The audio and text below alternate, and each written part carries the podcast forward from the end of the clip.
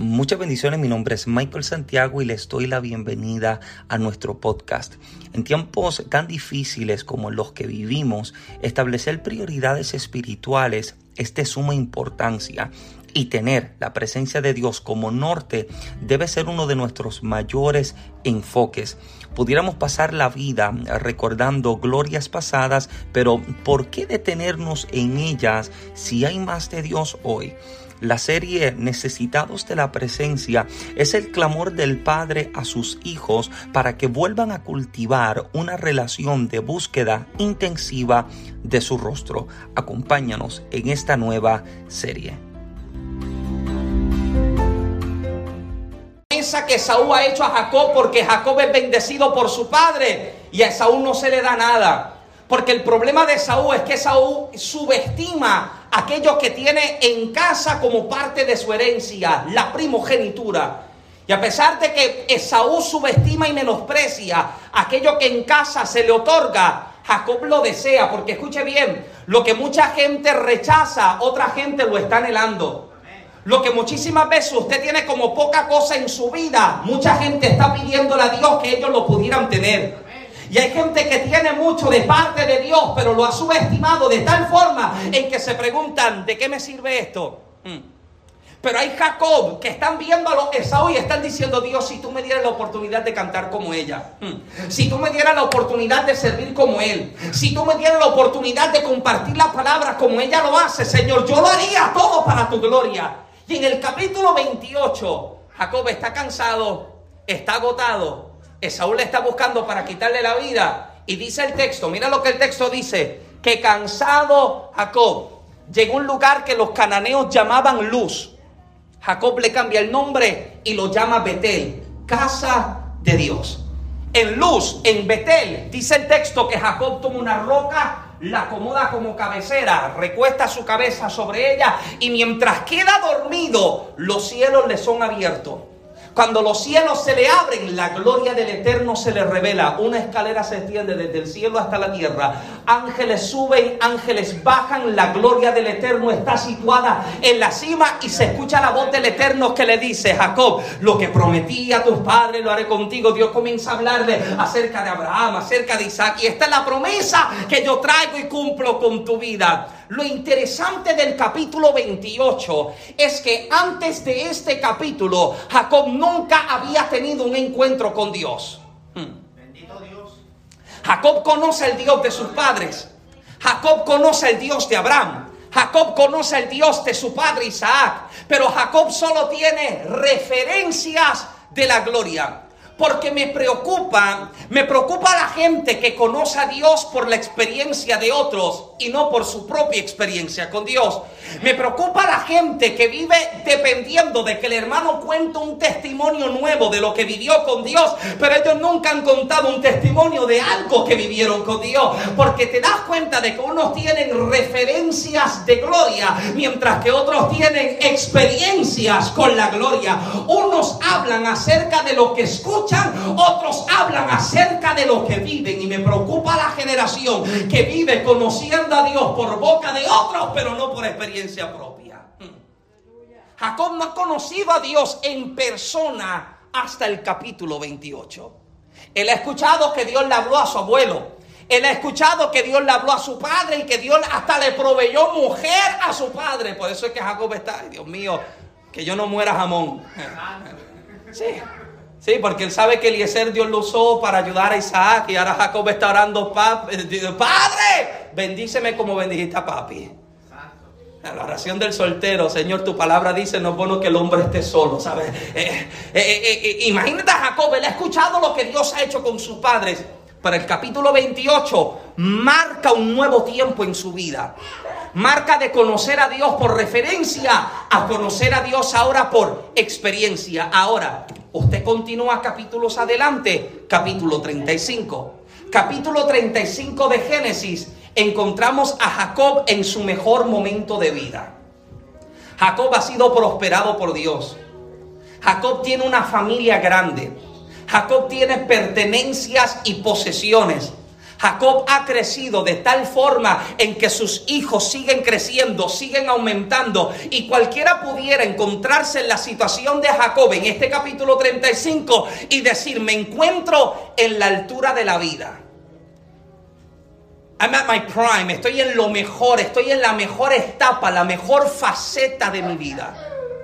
Y comenzando el capítulo 35, escucha la voz de Dios que habla a Jacob y le dice, Dios dijo a Jacob, levántate y suba a Betel. Betel es el lugar donde Jacob se encontró con Dios por primera vez. Y ahora que ha crecido y ha prosperado, Dios le dice, Jacob, eres grande. Jacob, eres próspero. Jacob, tienes abundancia en tu casa, pero Jacob, pon a un lado todo lo que tienes y regresa al lugar donde todo comenzó. Jacob, vuelve al lugar donde te hablé por primera vez. Jacob, regresa al lugar donde te di la primera experiencia conmigo. ¿Puedo hablar con alguien? Jacob, regresa al lugar donde no habían llamadas, donde no habían texto, donde no habían seguidores. Jacob, vuelve al lugar del secreto. ¿Usted recuerda cuál es ese lugar con Dios? Yo lo recuerdo muy bien. Yo recuerdo convertirme con 15 años. Yo recuerdo que meses antes, mientras todavía tenía 14 años, tuve mi primera experiencia con Dios. Me invitaron a una campaña de jóvenes en el pueblo de Santa Isabel, al sur de Puerto Rico. Y mientras estaba sentada en la segunda fila de asiento, había un grupo, no sé si Juan se acuerda de los levitas de Ponce que cantaban. Estaban cantando. Usted recuerda que cada vez que sale un cántico nuevo, lo queman en todos los cultos. Y ese cántico lo cantan en todas las campañas, en todos los aniversarios, hacen hasta campamentos con el nombre del cántico. Para ese tiempo estaba bien pegado Fosforito. ¿Cuántos se acuerdan de Fosforito? Pelea, pelea, pelea, aunque estás... Ese era el cántico que estaban cantando. Yo estoy sentado en la segunda fila de asiento. Recuerdo que al final del asiento Juan Carlos estaba sentado detrás de mí con mi hermano Josué. Pero mientras yo estaba sentado en la segunda fila de asiento, al final solo había un viejito cantando ya. Y usted sabe que salía este cántico y todo el mundo lo cantaba en todos los cultos. Hacían himno dramatizado, hacían pantomima del cántico. Eso era una pelea en todos los cultos. Pelea, aunque estás... Y yo estoy sentado ahí. No le sigo al Señor. Tenía 14 años de edad. Solo llegué al culto porque Juan Carlos me invitó porque el predicador me quería conocer. Y mientras estoy sentado en la segunda fila de asiento escuchando el cántico, yo recuerdo que mi pierna derecha comenzó a temblar. Y yo me miraba y yo me decía, uy, ¿qué es esto? Y yo miraba a ver si alguien me está mirando y de pronto mi pierna izquierda comenzó a temblar. Todo mi cuerpo comenzó a temblar y yo comencé a danzar en el Espíritu. Nunca había sido tocado por Dios. Fuimos criados en el Evangelio. Sabíamos lo que era ver, echar fuera demonios, lo que era ver milagros, lo que era ver manifestaciones. Para mí no era cosa extraña ver algo así. Pero nunca yo había tenido la experiencia de que la gloria me haya tocado. Y yo estoy en mi asiento cerca de cinco minutos danzando, tocado por el Espíritu. Dos meses después me mudó con mi abuelo que estaba pastoreando la última iglesia que pastoreó en el concilio. Y yo recuerdo, yo recuerdo, amado, que mientras estoy allá sentado y mientras estoy, eh, o sea, vuelvo entonces a Añasco, donde vivía mi abuelo, y llego entonces a congregarme con ellos, comienzo a tener mis primeras experiencias, mis primeros encuentros con Dios. Pero te das cuenta, amado, te das cuenta, amado, de que siempre, siempre hubo un lugar de inicio. Yo recuerdo ese lugar donde tuve mi primera experiencia con Dios.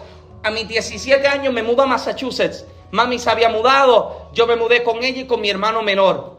Y mientras estamos en Massachusetts, recuerdo que llegamos a la escuela para que me, me, me, metieran en la escuela para que yo estudiara mi último año escolar. Yo estaba en grado 12. Cuando llego a la escuela, la escuela no me aceptan no me permiten entrar, tenía que perder todo el año y entrar el año siguiente un año de menos. Y yo dije, yo no voy a esperar a estudiar un año de menos y perder todo este año. ¿Y sabes lo que decidí hacer? Decidí llevarme la llave del templo que uno de los jóvenes me prestaba y me encerraba en el templo orar. Tenía 17 años de edad. Escúchame un momento. 17 años de edad tenía. Me encerraba en el templo solo desde las 8 de la mañana hasta las 12 de la madrugada, a veces hasta las 1 de la mañana yo llegaba a casa. No habían invitaciones. Yo no salía a viajar a predicar todavía. Mis primeras invitaciones eran los lugares locales. Pero de salir a viajar y de predicar en otros lugares nunca había tenido la experiencia. Pero tenía el deseo de vivir en la presencia de Dios.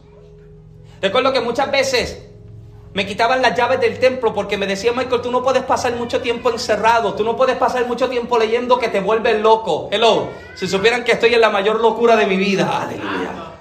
Tú no puedes pasar tiempo así. Me de- Michael, tú no puedes estar orando mucho. Me quitaban la llave, no me dejaban llegar al templo orar. Y yo tenía 17 años con deseo de estar con Dios. Pero era más el deseo de estar con Dios que me llevaba a que en el apartamento pequeño en el que vivíamos había un pequeño closet de 3 pies de ancho y 7 pies de largo. Estaba lleno de cajas, de abrigos para el invierno y yo solo tenía espacio para meter una pequeña silla de aluminio, meter un radio debajo y era el lugar donde yo me encerraba a buscar el rostro del Señor. No habían llamadas, no habían invitaciones, no había agenda. Yo recuerdo que cuando comenzaron a llamarme para los primeros compromisos, me preguntaban, varón, ¿tiene la fecha disponible para predicar? Y yo decía, espérese, déjeme buscar en la agenda. Mi agenda tenía, yo hacía mímica acá, ¿sabes? Trataba de buscar una libreta y que sonara la página. Que la gente creyera que yo estoy buscando agenda, pero yo ni agenda tengo. Hello, yo no sabía lo que era viajar a predicar todavía. Pero ahora que han pasado los años, 15 años desde que me convertí, 16 años desde, desde mi primera experiencia con Dios. Han habido momentos a lo largo de mi vida, de estos años, en los cuales sí he escuchado la voz de Dios que me ha dicho, Michael, vuelve al lugar de principio. Porque hay peligros, hay peligros, amado, cuando crecemos tanto que nos olvidamos cómo fue que todo comenzó. Crecemos tanto y Dios nos permite experimentar tanto en Él que nos olvidamos de que esto nunca se trató de las capacidades que yo adquirí. Que esto no se trató jamás de las conexiones que yo hice a lo largo de mi vida. Que esto nunca se trató de que yo vengo de una familia sacerdotal. ¿Sabes de qué se ha tratado? De que la gracia del Eterno me encontró. Y sin esa gracia jamás habría sido levantado. Jamás habría alcanzado nadie. ¿Sabes lo que hay momentos que Dios tiene que hacer? Tiene que ponerle pausa a todo en tu vida. ¡Ey! Recuerda, se trata de mí. Y a veces nos encontramos con que las puertas se cierran. Hmm. Las oportunidades se pierden y preguntamos, Dios, ¿qué está pasando? ¿Y sabes cuál es la respuesta de Dios? Es que yo solo quiero conversar contigo. Nunca olvido, nunca olvido un video que, fue, que se, me, se me compartió unos años atrás. Un pastor brasileño de nombre Samuel está contando una experiencia que tiene con Dios. Y esto yo lo conté hace, hace como un año atrás en una de las escuelas bíblicas. Este hombre está en su mejor momento ministerial. Viaje viene, viaje va. Llamadas, invitaciones, campañas, aniversarios, de todo. Y de pronto, un mes, dos meses, tres meses, toda la agenda ministerial se va en blanco.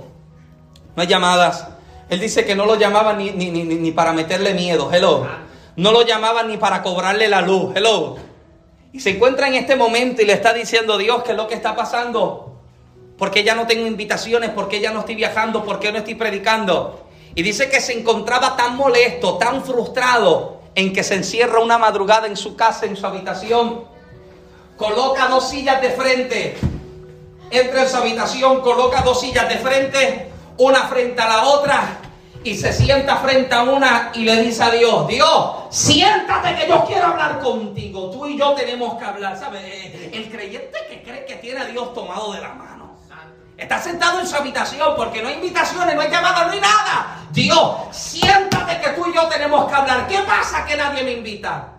10 de la noche nada sucede, 11 de la noche nada, 12 de la noche nada, 1 de la madrugada nada. Y dice que cuando está a punto de levantarse, porque no está sintiendo nada, a punto de levantarse de su asiento, escucha la voz de Dios que le habla y le dice, Samuel, siéntate porque el que tiene que hablar contigo soy yo. el que tiene que hablar contigo soy yo. Y le comienza a hablar el Señor. Te has envuelto tanto en tu agenda, en tus viajes, en tus compromisos, pero ya ni tiempo tienes para hablar conmigo.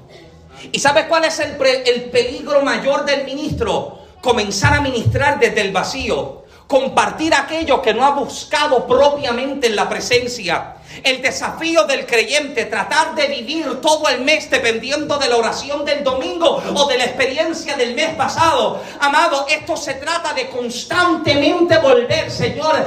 Permíteme mantenerme en el lugar secreto. Tenga ministerio o no tenga ministerio, que me mantenga en el secreto. Tenga llamadas en predicar o no las tenga, permíteme mantenerme. Amado, escuche bien. Usted no ora cuando es que le toca predicar o cantar. Usted no viene a la oración porque solamente tiene una participación mañana. Usted ora porque usted entiende que necesita de Dios.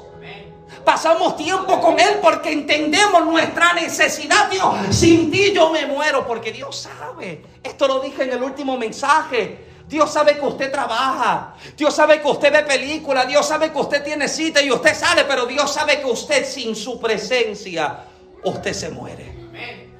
Dios sabe que usted desconectado de Él se muere por completo. Y yo no sé si usted se ha encontrado con ese sabor amargo en su vida. Sentirte que ya la presencia no está. Sentir ese hueco, ese vacío en tu vida.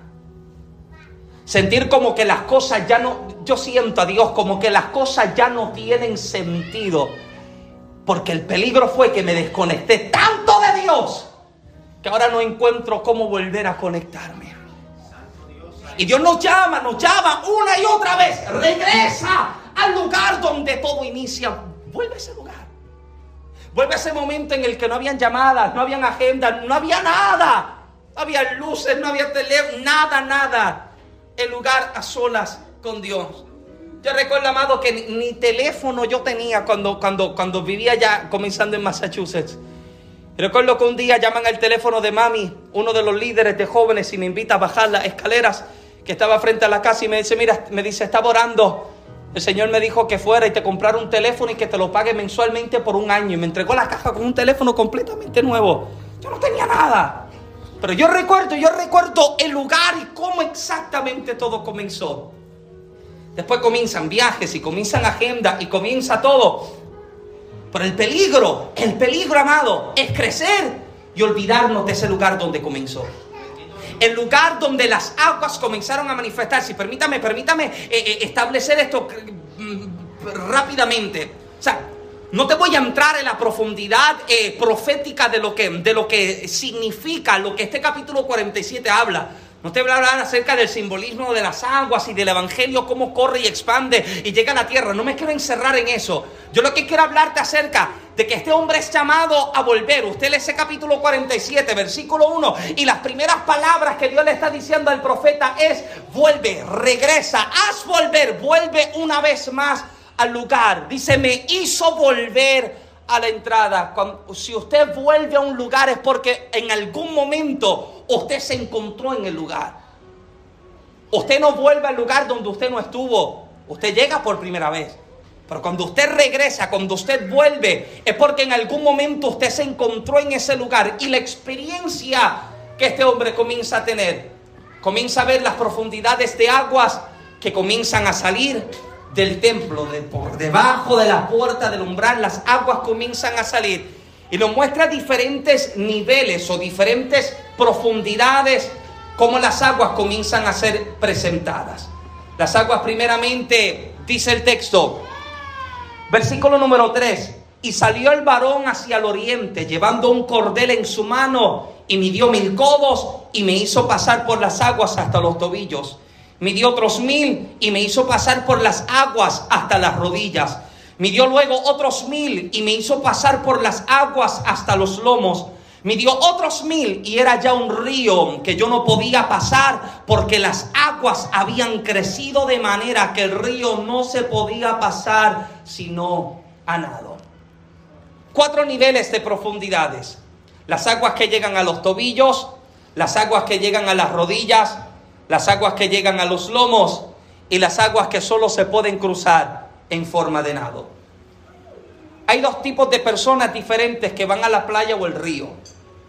Yo no soy muy fanático al río porque soy medio cobarde y el agua fría.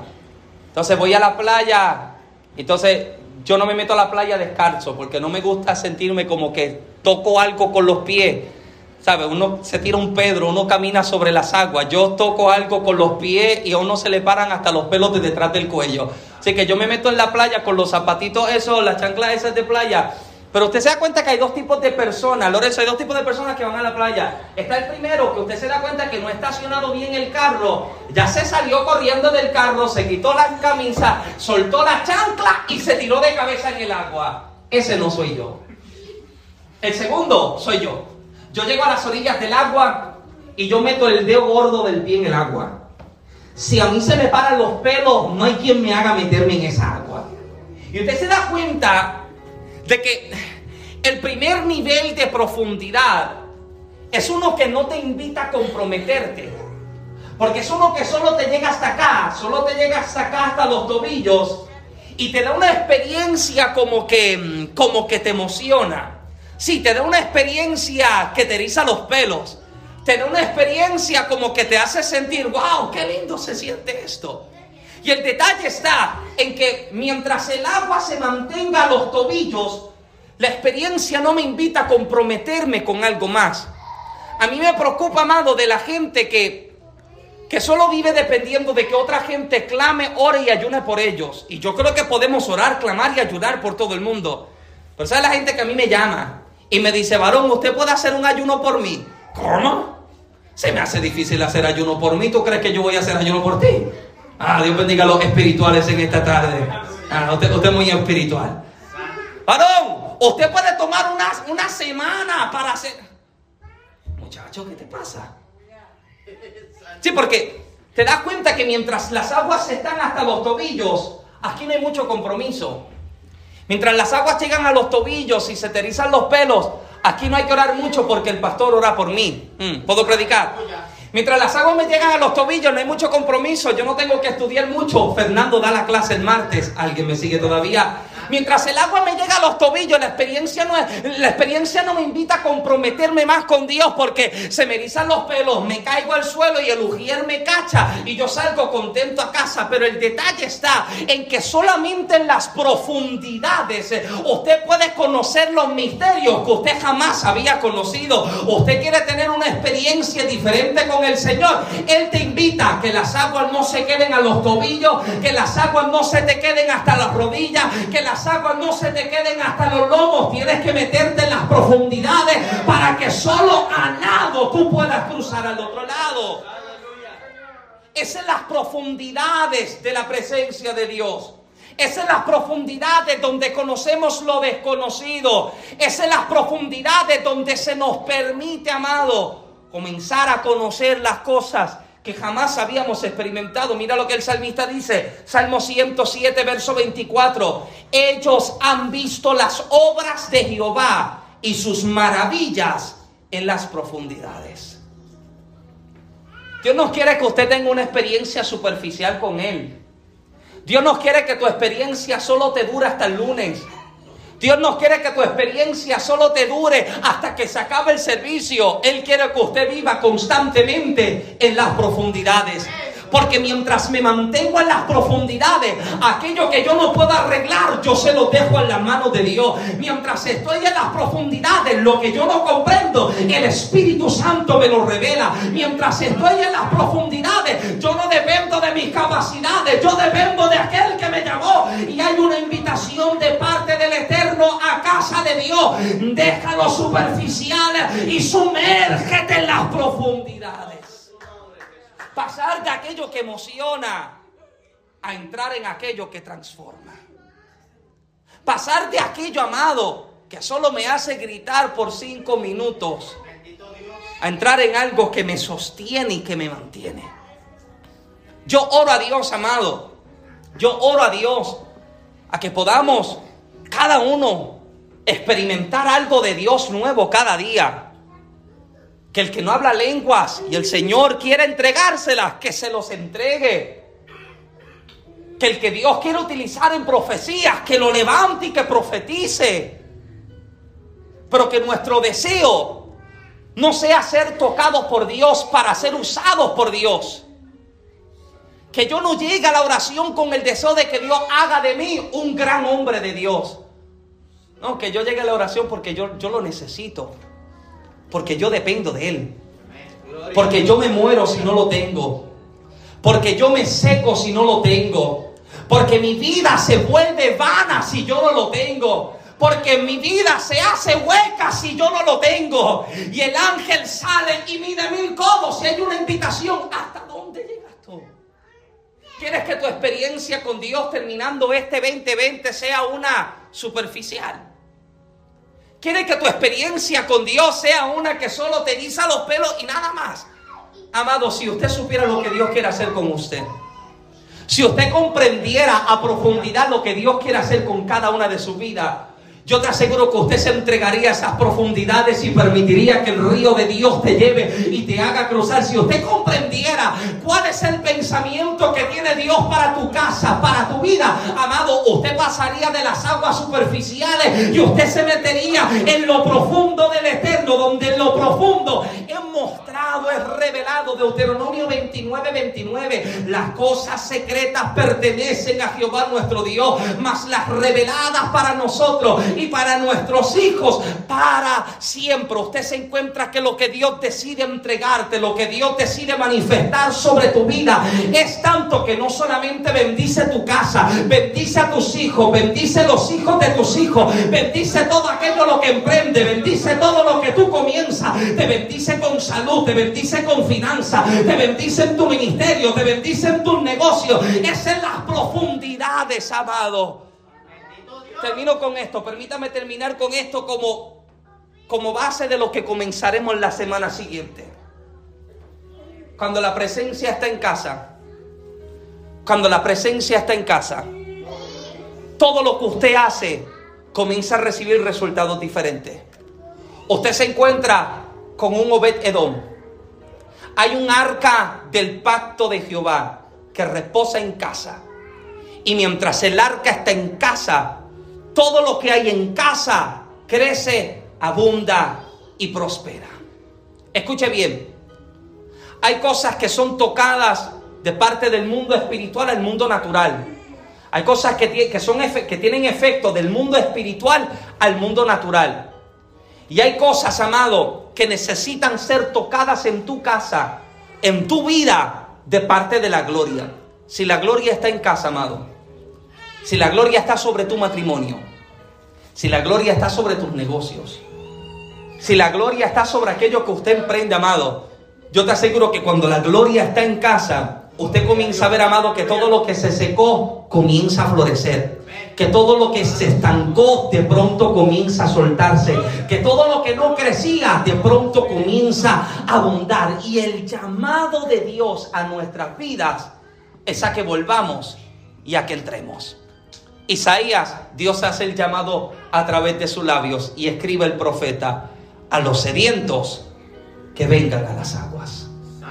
Y el llamado de Dios para nuestras vidas, y con esto termino, es a que nosotros dejemos lo que tengamos que soltar. Suelta aquel llamado que nos detiene, aquello que nos aguanta, y el llamado del Señor es, mientras más profundo entras en la presencia, en la gloria, en el río de Dios, usted comienza a despreocuparse por aquello que reposa en las manos de Dios. Que si la presencia de Dios está en casa y yo vivo en la profundidad de esa presencia, en la profundidad de esa gloria, todo lo que se aguantó, todo lo que se estancó, de pronto comienza a ser soltado por esa misma gloria. Invito, acompáñeme de pie por favor en esta tarde.